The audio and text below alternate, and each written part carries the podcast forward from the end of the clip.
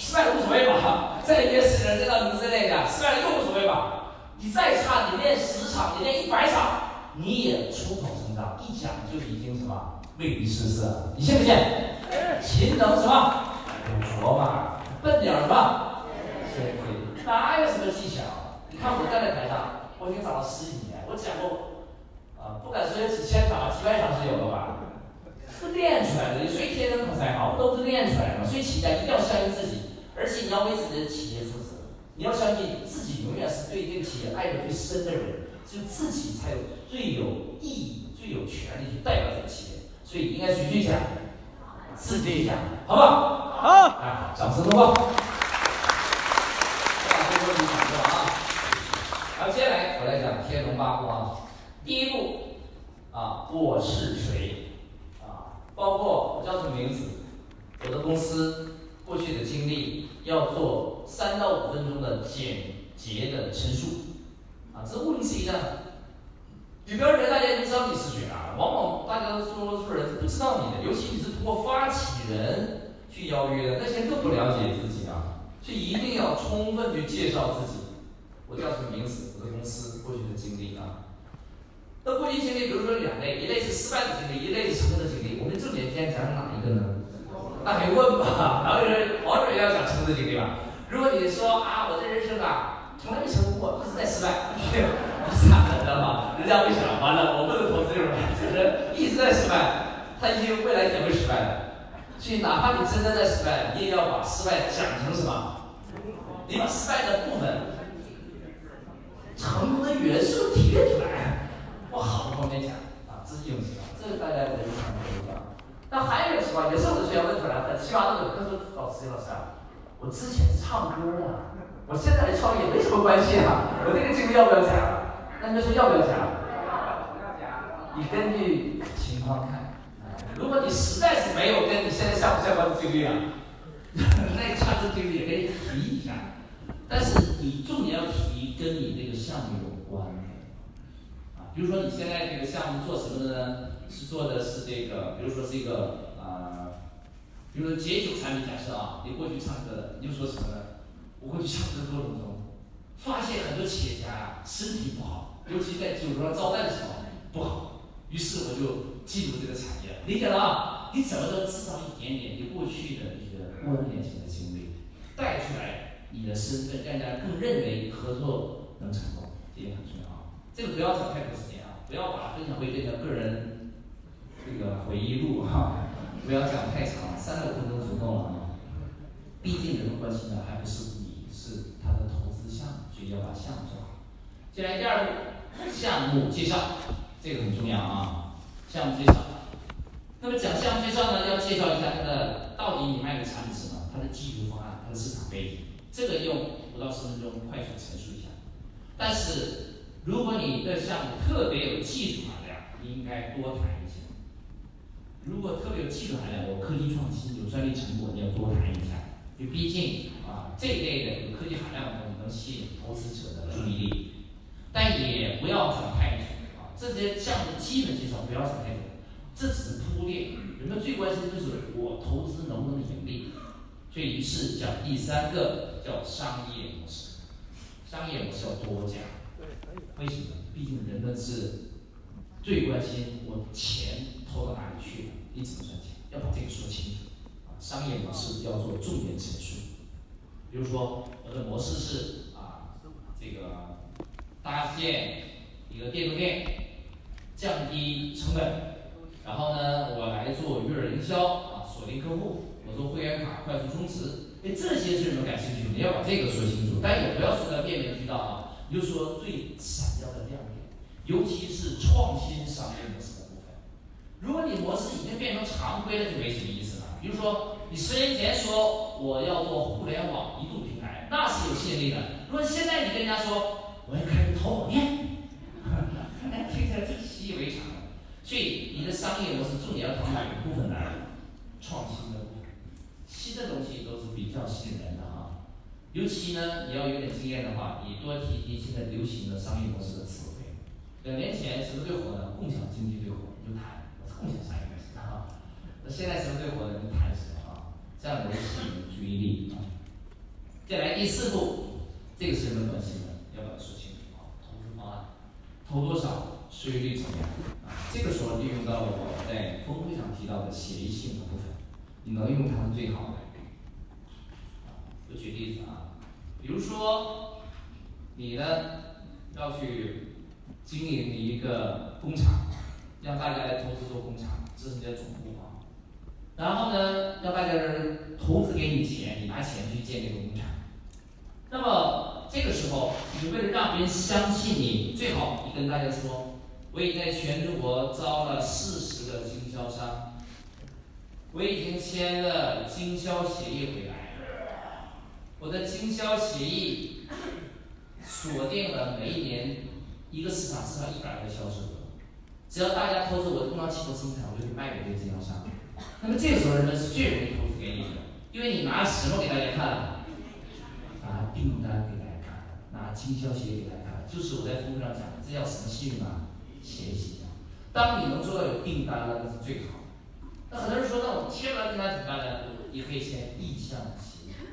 或者意向书也是可以的。总之，当你解决销售问题的时候，人们投资你是最容易的。所以要想办法制造一些我公司已经盈利的证据出来，或者是有订单的证据，或者是意向收购、意向购买的证据出来。这是我说的第四个投资方案。当你有具体的盈利的证明的时候，你再跟大家说啊，我一共要投资四千万啊，那么每个投资者呢投一百万。我就直接找四十个这样的投资人，然后四千万投资完启动生产，我就卖给经销商，我至少有两倍利润，可以赚回八千万，我优先给大家来回本是分红。那么你这样讲，人们就相信你了。哎，你协议签回来了，投资数额也清晰了，利润率也清晰了，什么时候回本也清晰了。当你这些数量化的东西越清晰，人们就越容易相信你。你的销售的订单的证据越强大，人们越容易相信你。所以投资的关键就是要把这个工厂、这个公司要盈利的证据做充分。这个能不能理解？能理解？知道？要不怎么呀啊？最好是把这个订单签完，即使没有订单，你也要意向书。所以这些都是融资之前的准备工作。这个跟我们峰会讲的系统是一脉相承的啊。好，那么这是第四步投资方案。那么前面占用的时间差不多是一半了，比如说你有两个小时路演，差不多加起来前面时间占了一个小时了。那么接下来第五个环节非常非常重要，它要占你剩余时间的一半。比如说两个小时路演，你剩余的时间要一个小时，那么成功案例要讲三十分钟。为什么成功案例要多讲呢？它涉及到了我信用三种形态的哪一种信用啊？样板信用。为什么要做好样板？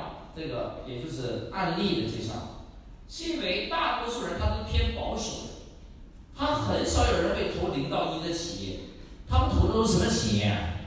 一到一百分的企业，所以大多数人都不愿意做小白老鼠，他们希望你已经有成功样板市场了，我是跟进的，我是复制的，我是放大的，所以在让他们产生信赖感的时候，一定要把这个样板说清楚。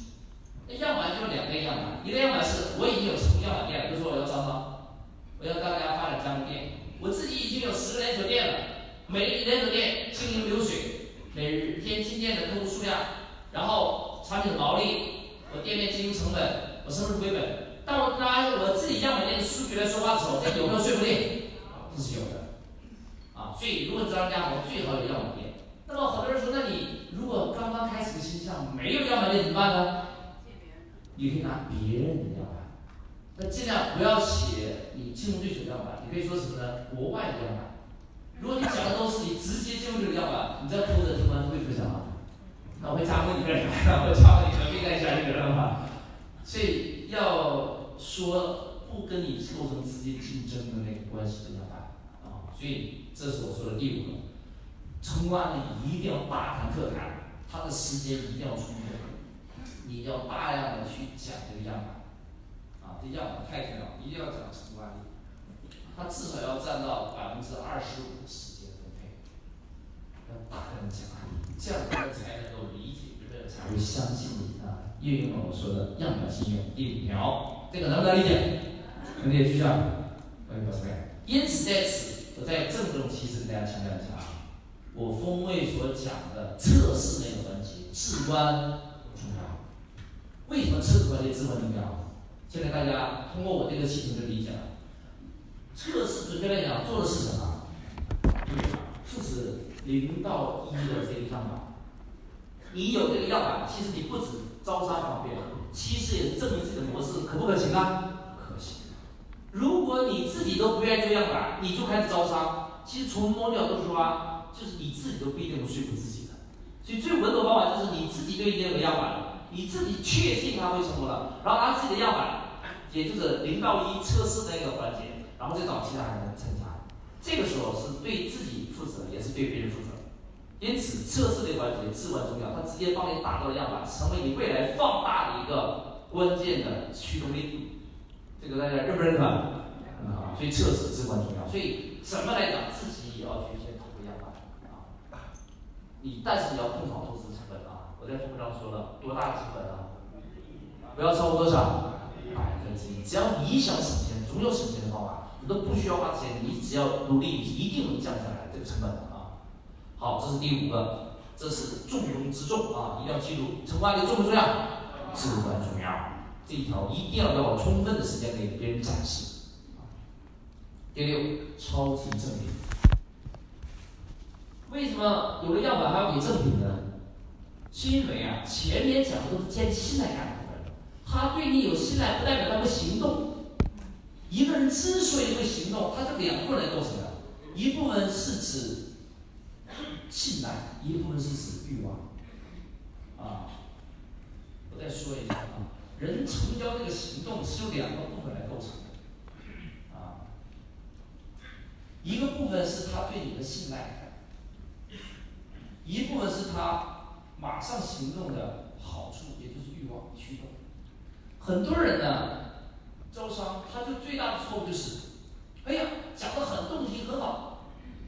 然后到最后呢，就结束了，就没有一个让大家马上付出行动的欲望诱因，结果他就没有办法号召别人发起行动。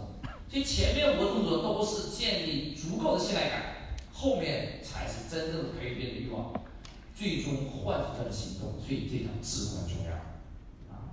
那么超级正品很重要，在胡道河那个招商会上，我让他设计的稀缺版的酒啊，现场报名了就直接送一瓶。实际上成本并不高，但客户认为很稀缺啊，所以第六个超级赠品，你要把赠品设计好，最好有限时、限量、稀缺这些特征，可以让别人感觉很珍惜、很珍贵的，不舍得啊放弃。所以第六条大家说叫什么？超级赠品。接下来第七条叫什么？成交号召，在前面基础上直接发成交号召，马上行动，让大家行动。啊，但是在这里边我说一下啊。很多人由于没有做过这种正式的活动，一定不好意思说，这点我们知道啊。所以像胡少国这企业老板辅导的时候，我觉得是不是要不然这样？你实在自己不好意思说，你找个熟人帮你说，啊，这是很正常的。那成交号召跟第六条呼应起来了，限制限量是指赠品限制限量成交号召。然后在成交号召的时候说一下，如果你要求金额是比较高的时候该怎么办啊？如果小金额现场收就可以了。如果金额比较高的时候，比如说你要一股投一百万，这个金额比较高怎么办呢？你让别人现场给你一百万，这个现不现实啊？哪怕你接触的是真的很有钱的人，啊，你想要他收大金额是不容易的。所以这时候该怎么办呢？你应该让他跟你签订一个什么定金合同，就是你的号召的目的不是让他给你现场给你一百万。而是现场交定金，签一个合同。如果对方对合同很敏感，我教你换一个说法，叫意向书。啊，你跟他说意向书，但我告诉大家，在法律上来讲，没意向书是法庭的啊。只要是合同，就一概有效；只要是协议，是一概生效。但是客户听起来会感觉怎么样？压力很轻啊，只是一个意向啊，然后交一点点定金，可以的啊。所以你这个课就是你这个路演会，我在实践中发现，不要说一百万，你就说人家二十万，你都要跟人家签一个什么意向书，交一点点定金，你不要太多了，少则这个几千万多则一两万，他现场就拿不出来的钱。然后你把这个意向书作为你这个路演会的最终结果。你不要着急收大金额，啊，意向书能签下来就已经成功了百分之九十了，啊，这一条至关重要。所以你的目的不是要他交全款，目的要他给定金签什么？意向书。你这个原则一定要确定好。如果你着急收他全款，现场那么多人，我跟你讲，一定会很多人围住你，问这个问那个，最终你会场乱掉，你谁也收不到那钱。你的目标就是让他交个小钱，锁定他，然后后面再去跟单，这个能不能理解？能理解局长？我同意啊。好，这是第七个意向啊，意向书。那么跟单怎么跟？就是我要讲的关键点啊，要通过谈判的方式，正式签约。客户去跟进怎么谈啊？这里边的奥妙太多了，这个懂跟不懂差效果差十倍啊。我给你讲个真实案例啊，这里边学语类的教育，不听我话的学员的教育太多了。有个学生，那路演会可成功了，二十人十人交了定金，每个人最终要投的十余万呢，啊，他很兴奋，然后他就跟那交了意向、交定金的签意向书的人说了一句话。看他说什么？他说明天早上十点，大家去我办公室，我们面谈。这话有没有毛病啊？有没有毛病？啊，你说没毛病啊？我跟你讲，那你就跟他一样了，最终结果是一笔钱出的，他就说了这句话，听着没毛病啊？好，接下来发生事情可搞笑了。第二天早上十点钟，果然二三十个投资者一起到他公司里边了，因为人家交的钱是有意向的。到了公司里边，到会议室里边，他给大家介绍一下公司情况，然后到会议室里边，接下来发生事情可搞笑了。搞笑的事情是什么？你知道吗？就是二十个人围住他一个人，一起围攻他。一个人问的问题，他没得到回答，第二个又问问题，他跟第二个问题没回答完，第三个又问问题，问了他整个上午到十二点钟，一哄而散，一笔钱没收到。听懂了吗？这是很搞笑的做法。路演会你可以一对多说，但你收钱的时候，你怎么还得一对多说呀？收钱的时候一定要一对一谈。这是常识啊！很多人就在常识上跌倒，为什么？没人教他。我今天正式教给大家啊！你收意向金，你要一对一多说没有问题。但是当你真要收大额尾款的时候，一定是一对一谈的，能不能理解？掌声通过。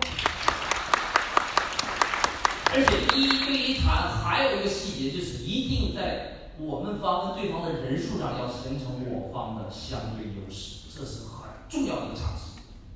我跟你讲，谈判如同打仗，啊，为什么说谈判如同打仗？谈判有很多个细节，我我给你谈几个细节。第一个人数细节，很多人不懂啊。我给大家啊，你们设想一个场景，发生一场谈判，你就一个人孤零零坐在桌子这谈，另一头坐着七个彪形大汉围着你，我给大家，你能谈下去吗？你不要谈的，你坐在那里，你心已经虚一半了。你还谈什么谈呢？气场被完全被人家压制，一定输，对不对？不用张嘴就结婚注定了。但是反过来，你方你找了七个标鱼大汉保护你，然后对方就一个人，你能不能谈成啊？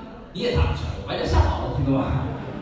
所以人数不要形成围攻，不要围对方，也不要被对方围。最好的方法是什么呢？就是我方两个人，对方一个人，二比一。这都是实践出来的结果啊！这些哪一个交过收费站的钱，都是我自己实验出来的。二比一最好，什么二比一？我方两个，对方一个，听懂了吗？对方压力又不大，然后你方另一个，就除了你自己以外，另一个人负责干嘛？泡茶就行，啊，做笔记就行，不要天天盯着他，可 给家庭一个精神压力，别再吓跑了啊！那很多情况下，对方如果带了一个朋友，两个人一起来怎么办呢。你让他的朋友在外面休息，一定是，因为只要两个人以上。